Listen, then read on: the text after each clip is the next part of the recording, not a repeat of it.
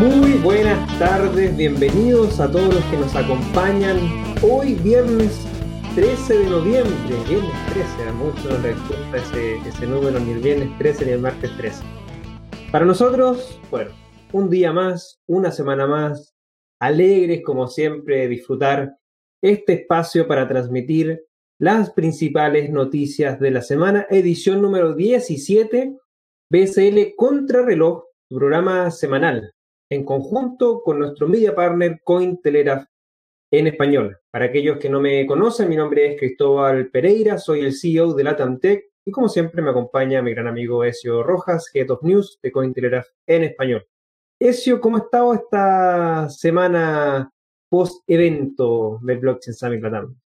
Bueno, Cristóbal, debemos decir que una vez que ya nos bajamos de esa gran euforia, esa gran fiesta que fue el Blockchain Summit Latam, bueno, caímos un poco a la realidad y creo que esta semana ha sido una semana donde el coronavirus nos ha vuelto a hacer sentir su fuerza en el tema financiero. Vimos el lunes el tema de la vacuna de Pfizer, luego estamos viendo el jueves y viernes cómo las preocupaciones por los contagios están contagiando también a los mercados. Y bueno, estamos viendo toda esa ruleta y esa gran montaña rusa que implica dentro de los mercados financieros. Y la tuya, Cristóbal, ¿cómo estuvo tu semana? Bien, sigue siendo una semana exigente, post-evento. Te comentaba en backstage que el post-evento es muchas veces tan o más importante que, el evento en sí, por, todo lo que significa, obviamente, mantener eh, vigente el evento y todo lo que logramos conseguir. Ayer, y estos días se está publicando nuestra última nota de prensa, donde dimos cuenta de eh, más de 3.000 registrados en el Blockchain Summit Latam desde 30 países diferentes eh, y eso claramente nos llena tremendamente de orgullo. Todas las charlas, paneles de conversación para aquellos que no pudieron asistir, las van a encontrar en este canal de YouTube. Así que no se preocupen, si gustan se pueden suscribir y van a poder presenciar todas las charlas, las más de 60 charlas y paneles de conversación diferentes que tuvimos durante este evento. Antes de iniciar este, esta nueva edición, por supuesto, agradecemos a Paxful por ser parte de este programa y los dejamos invitados a, una, a un pequeño espacio publicitario. En Paxful creemos que todos deben tener una manera de pagar sus servicios, comprar bienes, enviar dinero y construir su propio negocio con cripto. Paxful cuenta con más de 300 métodos de pago para comprar y vender cripto. Sé parte de la comunidad peer-to-peer. -peer. Crea tu cuenta hoy. Así es, como menciona Cristóbal, agradecemos a Packful, un mercado peer-to-peer de criptomonedas que ofrece más de 300 métodos de pago. Los invitamos a visitar su página web www.packful.com y revisar todos los enlaces que se encuentran en la descripción de este audio video. Bueno, Cristóbal, antes de continuar, ¿qué te parece si hacemos un pequeño recap de lo que fue el episodio de la semana anterior? Por supuesto, como toda la semana, un pequeño recap la semana pasada hablamos de cinco noticias, como siempre, pero tres fueron las más importantes destacadas. Primero que todo, el apalancamiento es uno de los factores que ha estado impulsando fuertemente el precio de Bitcoin a lo más alto desde el año 2018. Si también conversamos sobre lo que es Ethereum 2.0, que está cada vez más cerca, este primero de diciembre es marca un hito, marcará un hito importante en esta eh, upgrade que se está haciendo sobre esta importante red. Y también dimos cuenta de la fuerte caída en la dificultad de la minería de Bitcoin, la más grande o la mayor caída desde el año 2011.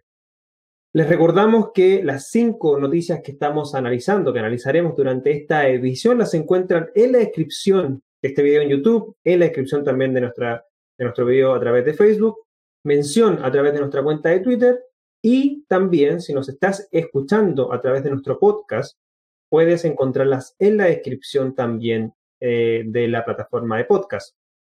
Te invitamos a suscribirte al podcast, donde estaremos compartiendo no solamente las ediciones de BSL Contrarreloj, sino que también puedes escuchar el BSL Podcast, un espacio de conversación que mantengo con los principales referentes globales y latinoamericanos en torno a blockchain, criptomonedas, criptoactivos y todo lo que tenga relación con la tecnología en la región. Puedes encontrar Blockchain Summit Latam Podcast en las principales plataformas como Spotify, Apple Podcast, Google Podcast y muchas más. Bueno, dando ya eh, la respectiva bienvenida a este episodio, vamos a iniciar, Ezio, con la primera noticia que tenemos preparada para el día de hoy. Así es, Cristóbal. Bueno, hoy iniciamos una noticia local y tiene que ver con Cuba. Y es que según los datos está aumentando el interés por las criptomonedas en Cuba en medio de la incertidumbre regulatoria. Cuba está experimentando un aumento en las actividades vinculadas con las criptomonedas en medio de una aparente ausencia de regulación relacionada en el país. Y esto según lo mencionan altos ejecutivos de empresas locales de criptomonedas. Además, a principios de noviembre, Cuba registró un aumento importante en las consultas de Google relacionadas con Bitcoin, lo que indica un aumento en las actividades vinculadas con criptomonedas dentro del país. Asimismo, los fundadores de los principales exchanges locales, como Cubita y Bitremesa, le dijeron a Cointelegraph que sus plataformas han experimentado una mayor actividad en los últimos meses. Erich García, el creador de Bitremesas, le dijo a Cointelegraph la plataforma ha estado creciendo constantemente este año, viendo una notable afluencia en la actividad de los usuarios. A estas alturas, el uso del servicio está aumentando en un 200%, según menciona García. El uso y el volumen de Bitcoin en Cuba está explotando en este momento, dijo Mario Mazzola, el fundador del exchange Cubita. Según el ejecutivo, los volúmenes de trading de Cubita en octubre fueron iguales a los volúmenes totales de julio, agosto y septiembre combinados. Sin embargo, el estado regulatorio de la actividad relacionada con las criptomonedas aún no está definido en Cuba. Según señalan tanto los ejecutivos de Bitremesas como de Cubita, en medio de esta incertidumbre regulatoria todavía está viéndose alguna adopción de las criptomonedas. García llegó a decir textualmente, en este momento las criptomonedas en Cuba no están reguladas. El gobierno simplemente no considera estas monedas como dinero real hasta ahora. Entonces, lo que estamos viendo es que muchos empresarios están migrando su comercio a esta moneda global y más poderosa. Cristóbal, ¿qué te parece estos niveles de adopción en un país como Cuba que tiene tantas limitaciones? Bueno, a ver, em, diría que em, la, mayoría de los países que tienen fuertes restricciones, fuertes recesiones económicas fuertes limitaciones o bloqueos económicos eh, tienen un alto nivel de adopción en torno a las criptomonedas. Hay una fuerte correlación entre ambos, eh, entre un país con problemas económicos o con bloqueos, con la adopción de criptomonedas, al menos en la gran parte de ellos. Cuba está dentro de la lista de sanciones de la OFAC, que les impide acceder a muchos servicios financieros, principalmente a los ciudadanos. Entonces, la falta de acceso al sistema financiero o al menos a productos más elaborados del sistema financiero también, bancario, y también consideremos de eh, los problemas, obviamente, que tiene un régimen como el de Cuba a nivel económico y bloqueos, da cuenta de que obviamente esta tecnología, o llamémoslo así, esta forma de dinero, forma de activo, reserva de valor, termina siendo ampliamente utilizada por estas personas. Vamos viendo cómo año a año más personas lo van adoptando porque más personas lo van descubriendo. Es un escape claramente eh, las criptomonedas. Y Bitcoin probablemente tal ha sido y ha estado demostrando este año sin lugar a dudas ser una reserva de valor muy potente, por sobre incluso el oro. La educación ha sido parte fundamental porque quizás el año pasado o los años previos muchas personas no conocían de criptomonedas y Bitcoin. Eh, y el trabajo que hacen los exchanges, eh, la comunidad, eh, las mismas personas que van adoptando esta, esta tecnología como Bitcoin y criptomonedas y le van contando a su amigo o su vecino, obviamente va aumentando la adopción de esta. En concreto, Bitcoin y las criptomonedas son, dan muestra de que el momento en el que estamos viviendo actualmente son absolutamente necesarias e importantes. En el caso tuyo, eso que vives en un país también con problemas económicos y fuertes restricciones, ¿crees que habría algo más que agregar a lo que te acabo de eh, comentar? Bueno, no, Cristóbal, yo creo que lo que tú has mencionado engloba bastante bien lo que es la realidad de un país en dificultades y cómo esto ayuda a la adopción de Bitcoin. Yo creo que cuando más dificultades tienen las personas para poder acceder a métodos de ahorro y poder entrar dentro de la economía global, se buscan las alternativas y creo que efectivamente, y lo digo por, voluntad propia y por inclusive experiencia propia, creo que Bitcoin es la mejor herramienta para este tipo de casos. Concordamos en ese punto de vista. Continuamos a la siguiente noticia. Tiene relación con eh, lo que hace algunas semanas estábamos anunciando y es eh, la habilitación del trading de criptomonedas de PayPal en Estados Unidos. Ayer, jueves 11 de noviembre, se, se activó el trading o la compra y venta de criptomonedas eh, y los pagos de PayPal para todos los clientes elegibles en Estados Unidos. Elegibles porque se tuvo que llenar, para aquellos que querían hacerlo, obviamente, eh, una preinscripción. El trading presenta un límite de 20 mil dólares por semana, que es el doble de los 10 mil dólares anunciados originalmente. Se espera que los tan ansiados servicios internacionales se lancen a principios del año 2021 junto con los pagos con criptos en Venmo. PayPal anunció inicialmente sus planes para integrar criptomonedas hace tres semanas. El anuncio llevó a un aumento en el precio de Bitcoin que desde ese momento no hemos visto que haya bajado. Como parte de sus servicios, de sus criptoservicios, PayPal recibió la primera BitLicense condicional del Departamento de Servicios Financieros de Nueva York, uno de los reguladores financieros subnacionales más importantes de Estados Unidos. Muchos señalaron que los términos de los servicios de criptomonedas de PayPal implicarían que las monedas compradas en la plataforma no podrían salir, probablemente como parte de su compromiso con los reguladores de llevar los servicios cripto a una base de usuarios tan amplia. Ezio, ¿crees que esto generará algún tipo de impacto en el precio de Bitcoin, al igual como lo vimos en la noticia hace tres semanas atrás?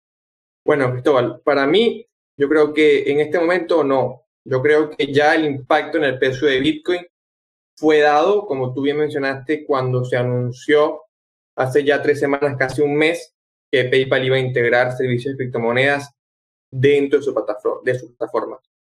Lo que sí podría causar un efecto en el precio de Bitcoin de aquí en adelante es ver o esperar ver cómo se comporta PayPal dentro del mercado y al él ser un actor que compra directamente criptomonedas.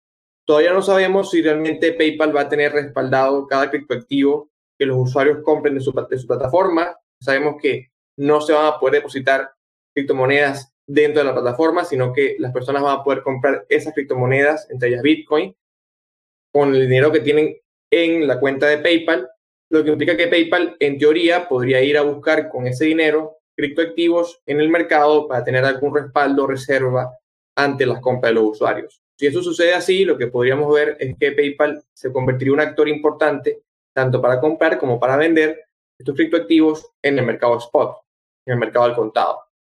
Sin embargo, como esto todavía no lo sabemos, tampoco sabemos realmente cuáles son las reservas de PayPal, no sabemos si PayPal va a publicar de forma trimestral, de forma semestral o anual el nivel de tesorería que tienen en criptomonedas. Tampoco sabemos si PayPal va a destinar una parte de su tesorería en efectivo, en cash, a comprar Bitcoin de forma, eh, vamos a decirlo de una forma u otra, adelantada para poder adelantarse, valga redundancia, a las compras de los usuarios. Pero creo que esto sí podría impactar el precio de Bitcoin. Pero la idea de que por sí sola PayPal, hacer criptomonedas, impacte nuevamente el precio de Bitcoin, creo que no, porque como ya lo dije anteriormente, ya eso lo vimos cuando se anunció en primer lugar hace ya casi un mes que PayPal iba a integrar estos servicios. Ahora, Cristóbal, ese es mi punto de vista. ¿Tú qué crees? ¿Crees que todavía queda un impacto más ante lo que estamos viendo en PayPal? Eh, no, yo comparto plenamente. Eh, me parece que eh, el, impacto inmediato no lo vamos a ver, eh, ya está dentro del precio, como tú lo compartiste, yo lo veo como un impacto que se podría empezar a dar a mediano plazo, en el sentido de que las personas que se preinscribieron y que tienen hoy día acceso a comprar Bitcoin, lo van a empezar a hacer gradualmente. Esperemos que sean personas que estén entrando como primera vez a estas criptomonedas, a Bitcoin principalmente, y eso va a ir dando cuenta de pequeñas compras que, desde mi punto de vista, en el mediano plazo, los próximos seis meses, tendería a tener alguna especie de efecto en el precio. Ahora, no es tan fuerte eh, la presión, pero sí yo creo que ahora, hoy, el precio no va a ver afectado por esta noticia de, PayPal, pero sí en el mediano plazo creo que debiesen haber presiones al alza en el precio de Bitcoin. Continuamos, Ezio, con la siguiente noticia. Así es, Cristóbal. Bueno, la tercera noticia que tenemos el día de hoy también es de carácter local y tiene que ver ahora con Argentina. Y es que esta semana vimos cómo se impulsó un proyecto de ley para iniciar la discusión sobre criptomonedas en el Congreso de Argentina. El diputado argentino Ignacio Torres, del Frente Juntos por el Cambio, un partido opositor al gobierno actual, tiene previsto presentar un proyecto sobre criptomonedas en el Congreso de la Nación de Argentina. Con esta iniciativa, según se dice en el texto, se busca la masividad de la utilización de la infraestructura cripto y la eficiencia que trae. Incluso para la infraestructura tradicional pueda migrar de forma masiva. Efraín Barraza, gerente de operaciones de Atena Bitcoin Argentina, y Alberto Vega, CEO de Bitán, quienes colaboraron en la redacción del proyecto, conversaron con Cointelegraph. Efraín Barraza explicó, nosotros entendemos que el ecosistema, para que crezca, no puede estar fuera de la ley, y resaltó la importancia de que usuarios e inversores tengan algún tipo de protección. Si no hay regulación, surgen cosas como las estafas como OneCoin, por ejemplo, expresó.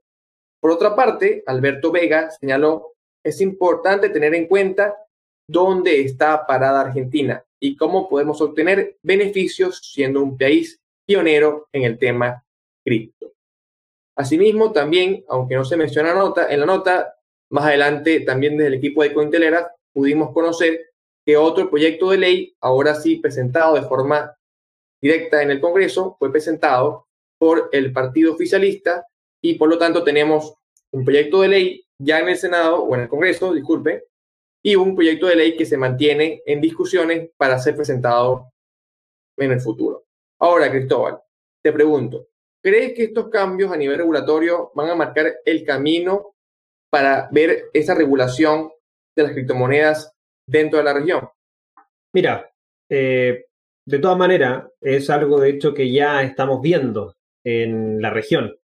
Se está dando un escenario potencial de interés por parte de los reguladores en tratar de regular las, las actividades en torno a las criptomonedas. Recordemos que las, las, criptomonedas per se no se pueden regular. Es, es, un activo, es una forma de dinero y eso no se regula. Lo que se regula son las actividades que empresas y personas, instituciones realizan con esas criptomonedas. Principalmente las plataformas de intercambio o los exchanges de criptomonedas son los que, el primer caso que se tendría a regular. Esto es algo que ya se está sucediendo en toda la región. Recordemos que hace una semana atrás eh, dimos cuenta de lo que se estaba presentando en Colombia, que está desarrollando un proceso que podría, haber un, que podría abrir perdón, un sandbox regulatorio durante el 2021, el próximo año. Perú también ha mostrado interés en estudiar las criptomonedas con miras hacia una potencial regulación. En Chile, el día de ayer, la Comisión para el Mercado Financiero presentó una propuesta de la ley FinTech oficialmente, pero que se viene trabajando desde el año 2018, el cual yo eh, eh, fui parte de esa mesa de trabajo. Si bien no se mencionan probablemente tal las criptomonedas, sí se mencionan los criptoactivos, se, se, se entrega una especie de significado, una descripción, y se crean los sistemas alternativos de transacciones que especialmente eh, es donde se regularían los exchanges de criptomonedas. México está estudiando también ampliar la ley FinTech incorporando también estos casos de eh, actividades con criptomonedas. Entonces, claramente hay un interés de diversos países de la región, pero creo que va a ser fundamental el trabajo de las ONGs o fundaciones que dan cuenta de, los, de las comunidades de criptomonedas, Bitcoin Argentina, Bitcoin Chile, Blockchain Perú, eh, Blockchain México y todo aquello obviamente en pro de ir a trabajar con estos reguladores. Lamentablemente, lo que se ha visto en redes en términos de esta propuesta de la, de la regulación, posible regulación de las criptomonedas en Argentina, dista totalmente de lo que es la realidad. Es una pésima propuesta de lo que se ha señalado públicamente y los principales actores del ecosistema, principales como la ONG Bitcoin Argentina, no han sido partícipes de esa propuesta de ley. Entonces, fundamental el trabajo que se tiene que realizar por parte de estas fundaciones, ONG, para obviamente tener una regulación de actividades o casos en torno a las criptomonedas que sea acorde a la realidad y que no afecte obviamente su desarrollo y la adopción. ¿Tú cómo ves este desarrollo a nivel regional, Ezio? ¿Crees que estamos viendo un nivel tal de regulación eh, en toda la región?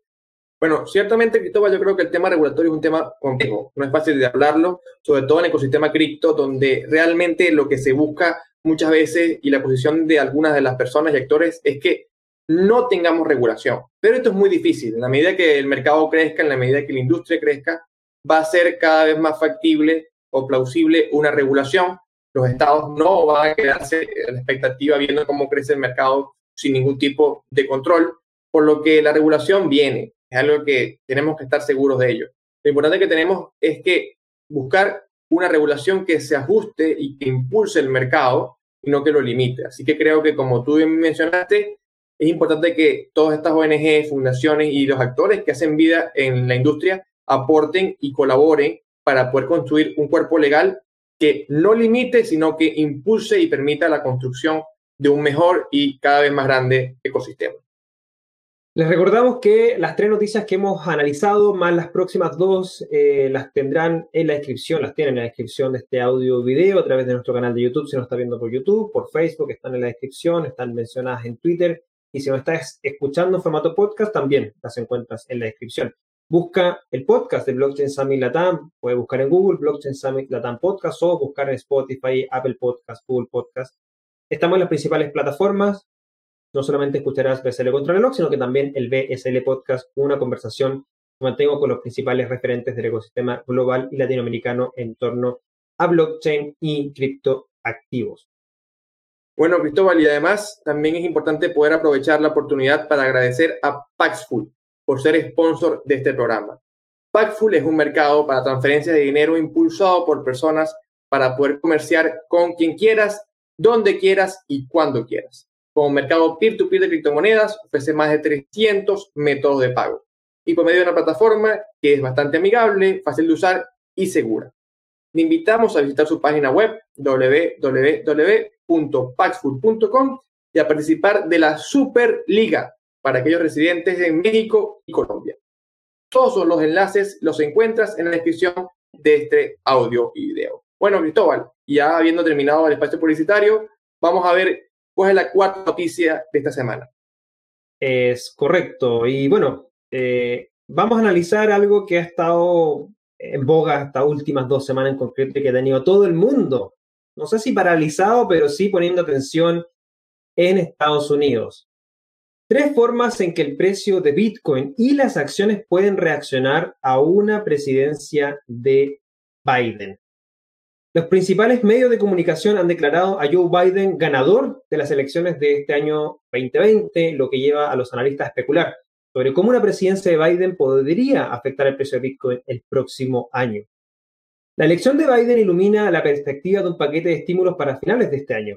Los demócratas en el Congreso de los Estados Unidos propusieron un proyecto de ley de un estímulo por 2.200 millones de dólares en octubre, pero que no consiguió apoyo en el Senado.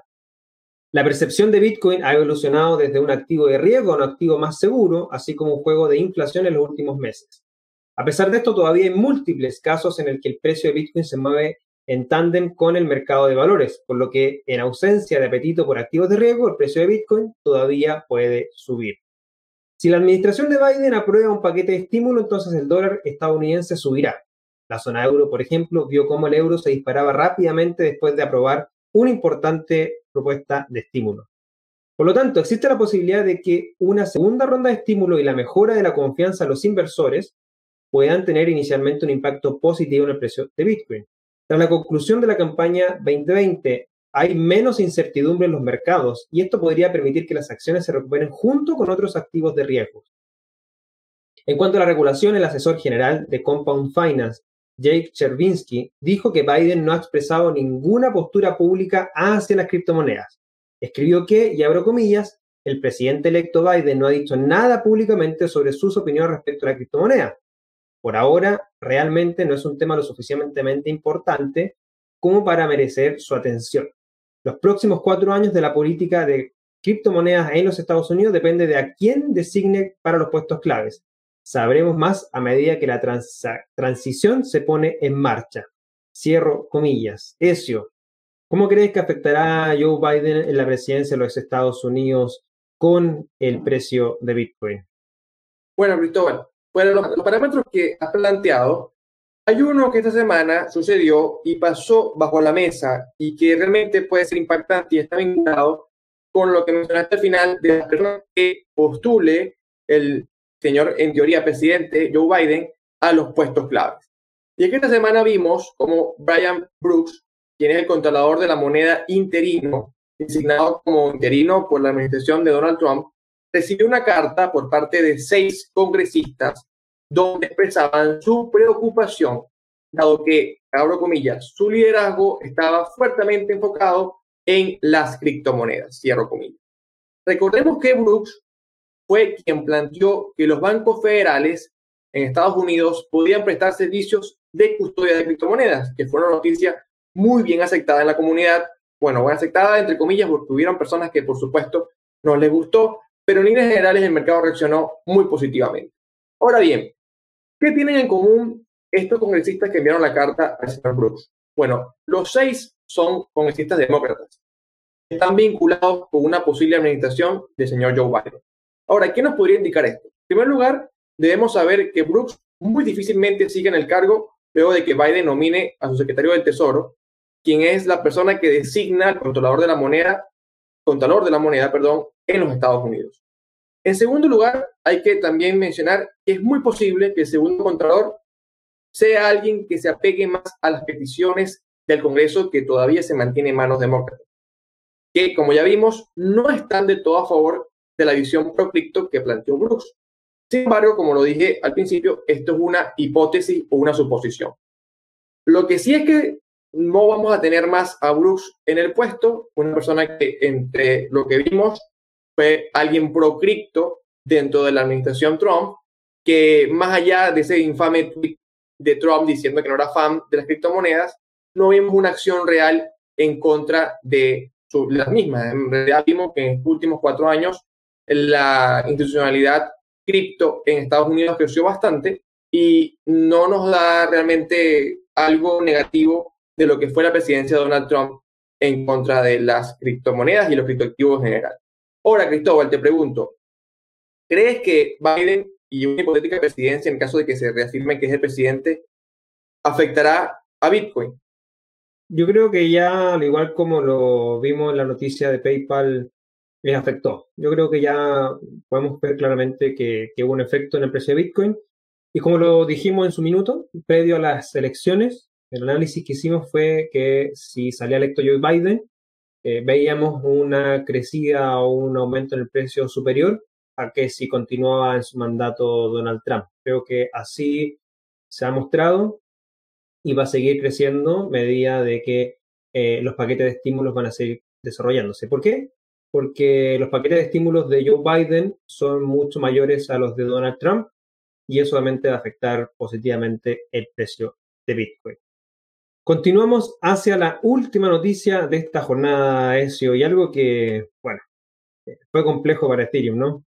Sí, señor. La quinta noticia tiene que ver con Ethereum y titula así. Binance pausó previamente los retiros de Ethereum cuando la red sufrió una bifurcación dura leve. La red de Ethereum sufrió lo que parece una bifurcación dura el día miércoles, cuando surgieron informes de interrupciones e irregularidades en los proveedores de infraestructura Infura y Blockshare. Si bien inicialmente se creía que era un problema interno de Infura, un servicio de alojamiento utilizado por algunos exchanges y proveedores de servicios para interactuar con la red Ethereum, los operadores de nodos independientes también informaron de ciertos problemas. Blockchain, un famoso y popular explorador de bloques, informó de una discrepancia entre los bloques que vio y los bloques que estaban publicados por Etherscan. Después del bloque 1, 1, 2, 3, 4, 8, 7, 3 a las 7 y 8 de la mañana UTC, los dos exploradores comenzaron a mostrar dos blockchains diferentes. Una imagen publicada por el equipo muestra que al menos 14 bloques fueron minados en una cadena minoritaria, lo que parece indicar que algunos mineros también sufrieron el problema. Ahora, Cristóbal, sé que hubo mucha confusión con este tema y hubo muchísimo debate. ¿Nos podrías explicar qué fue lo que pasó realmente en Ethereum? Claro. Esto tiene que ver principalmente con eh, problemas en las actualizaciones de los clientes que corren los nodos de Ethereum, principalmente con Ket, que es eh, el más importante, el que la mayoría de los mineros usan. Antes de eso, expliquemos bien eh, qué es lo que es Infura. A lo mejor no muchos lo conocen. Infura es una, es una empresa o un proyecto dependiente de Consensus y quien desde los early inicios, de los inicios muy tempranos de Ethereum, eh, proveyeron de infraestructura de nodos principalmente para que desarrolladores, exchange o cualquiera que obviamente no quisiera correr su propio nodo podía conectarse a través de su infraestructura. Crearse una cuenta en Infura bastante rápido, te entregan APIs de conexión y con eso tú eh, envías las transacciones directamente a esa, esa infraestructura que te provee y así evitas tener un nodo corriendo en tu propio servidor o tu propio computador para facilitar el desarrollo. Eso fue, este, obviamente, expandiéndose con el, con el, en el tiempo y hoy día Infura es uno de los actores más importantes dentro del ecosistema Ethereum. De las principales críticas que se le da al ecosistema Ethereum es la centralización que tiene Infura, producto de este desarrollo que tiene y obviamente la importancia que tiene dentro del ecosistema de Ethereum. Ahora, en concreto, ¿qué fue lo que pasó?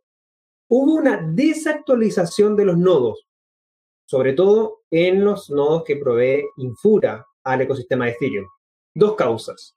La primera apunta a los participantes de la red que postergaron la actualización de sus propios nodos. Cuando hay algún upgrade en el ecosistema de Ethereum, al igual como lo pueden haber actualizaciones en un sistema operativo, eh, al igual como lo hay eh, actualizaciones en la red de Bitcoin, ¿cierto? Lo que se hace es actualizar los nodos a la última versión para así mantener actualizadamente y con todos los parches de seguridad y mejoras que se está realizando sobre la red. Muchos de ellos no actualizaron sus nodos. Además, la segunda razón señala que en un intento por solventar fallas del cliente GET, que como les dije es uno de los principales software del cual tú puedes utilizar para correr tu propio nodo, aplicaron una actualización contenciosa, pero aparentemente no lo difundieron lo suficientemente como para dar cuenta de esto a todo el resto de los mineros. El resultado de eso, de la desactualización de los nodos, obviamente terminó siendo una incompatibilidad entre estas distintas versiones del software y, una, un chain split no programado de la cadena de Ethereum. Solo como dato, el 66% de los nodos de Ethereum hoy día está en servicios en nube como Infura, como Amazon Web Service, como Microsoft Azure y en más. Por ende, es complejo en este caso ese punto primordial de Ethereum. ¿Tú qué opinas de este tema, Ezio? Bueno, que yo creo que el tema de correr un nodo es sumamente importante para descentralizar la red. Sabemos que correr un nodo en Ethereum es mucho más difícil que en Bitcoin y es por una razón principal que es el tamaño de la red. El tamaño de la red, si no me equivoco, son tres veces más grande que la de Bitcoin y ya de por sí correr un nodo de Bitcoin que no es tan fácil Imaginemos correr uno que sea tres veces más pesado como Ethereum. Entonces, precisamente esto ha traído problemas donde vemos las consecuencias de este tipo de servicios que cuando terminan fallando podrían poner en jaque a toda una blockchain del tamaño que es la blockchain de Ethereum, que es la segunda blockchain más grande de todo el mercado. Así que esto nos deja para pensar, para evaluar muy bien el tema de descentralización y para ver qué podemos hacer para descentralizar los sistemas y buscar no tener esos puntos únicos de falla. Es correcto. Eh, bueno, bueno ha, sido este año algunos de los temas principales de, la crítica hacia, hacia Ethereum. Eh, la verdad es que eh, yo comparto esa crítica, obviamente lo, lo, lo, acá lo relevante es que ojalá la mayoría pueda correr su propio nodo y así obviamente descentralizar más la, la cadena, el protocolo. Bueno, eso, llegamos ya al final de esta edición número 17 de BSL contra reloj. Muy variada la noticia en relación a semanas previas donde habíamos estado abordando mucho en relación a Bitcoin. ¿Qué te ha parecido esta noticia? Sí, bueno, buscamos salir un poco de Bitcoin y también ver lo que está pasando a nivel local y también evaluar lo que podría estar afectando a nivel macroeconómico y cómo eso va a impactar dentro de Bitcoin. Lo más seguro es que la próxima semana también tengamos más cosas. No promete el mes de noviembre ser un mes tranquilo por lo que estamos viendo. Así que en la próxima edición vamos a seguir teniendo las cinco noticias más importantes del ecosistema cripto en lo que va de semana. Bueno, vamos a ver cómo el precio de Bitcoin creo que va a seguir manteniéndose como una de las noticias más importantes. Eh, esta semana el precio de Bitcoin medido en pesos colombianos alcanzó su máximo también, así como lo ha pasado en Argentina. Eh, eh, obviamente la diferencia con el dólar norteamericano es por la depreciación de, de la moneda de cada país. Y bueno, creo que estamos a puertas de vivir ya el tercer aniversario del precio más alto de Bitcoin, por ahí por principios, finales de noviembre, principios de diciembre, si no me equivoco, no me acuerdo la fecha exacta. Así que va a ser un cierre de año que va a tener mucha atención con el precio de Bitcoin y las principales criptomonedas. Nos despedimos, les recordamos que todas las noticias las tienen en la descripción de este audio video. Agradecemos, por supuesto, a nuestro media partner Cointelegraph en español todos los links hacia Cointelegraph, su canal de Telegram, su página de Facebook y la página web las encuentran, por supuesto, también en la descripción de este video y también todos los links relacionados al Blockchain Summit Latam. Los invitamos a seguir nuestra cuenta de Twitter, arroba LA, nuestro canal de Telegram, arroba PSL Comunidad y suscribirte a este canal de YouTube donde también podrás aprovechar, ver todas las charlas que tuvimos en el pasado Blockchain Summit Latam, cuarta edición, BSL Online 2020. Agradecemos también a nuestro sponsor Paxful por eh, ser parte de nuestro programa. Y bueno, eso, palabras finales y vamos con el cierre.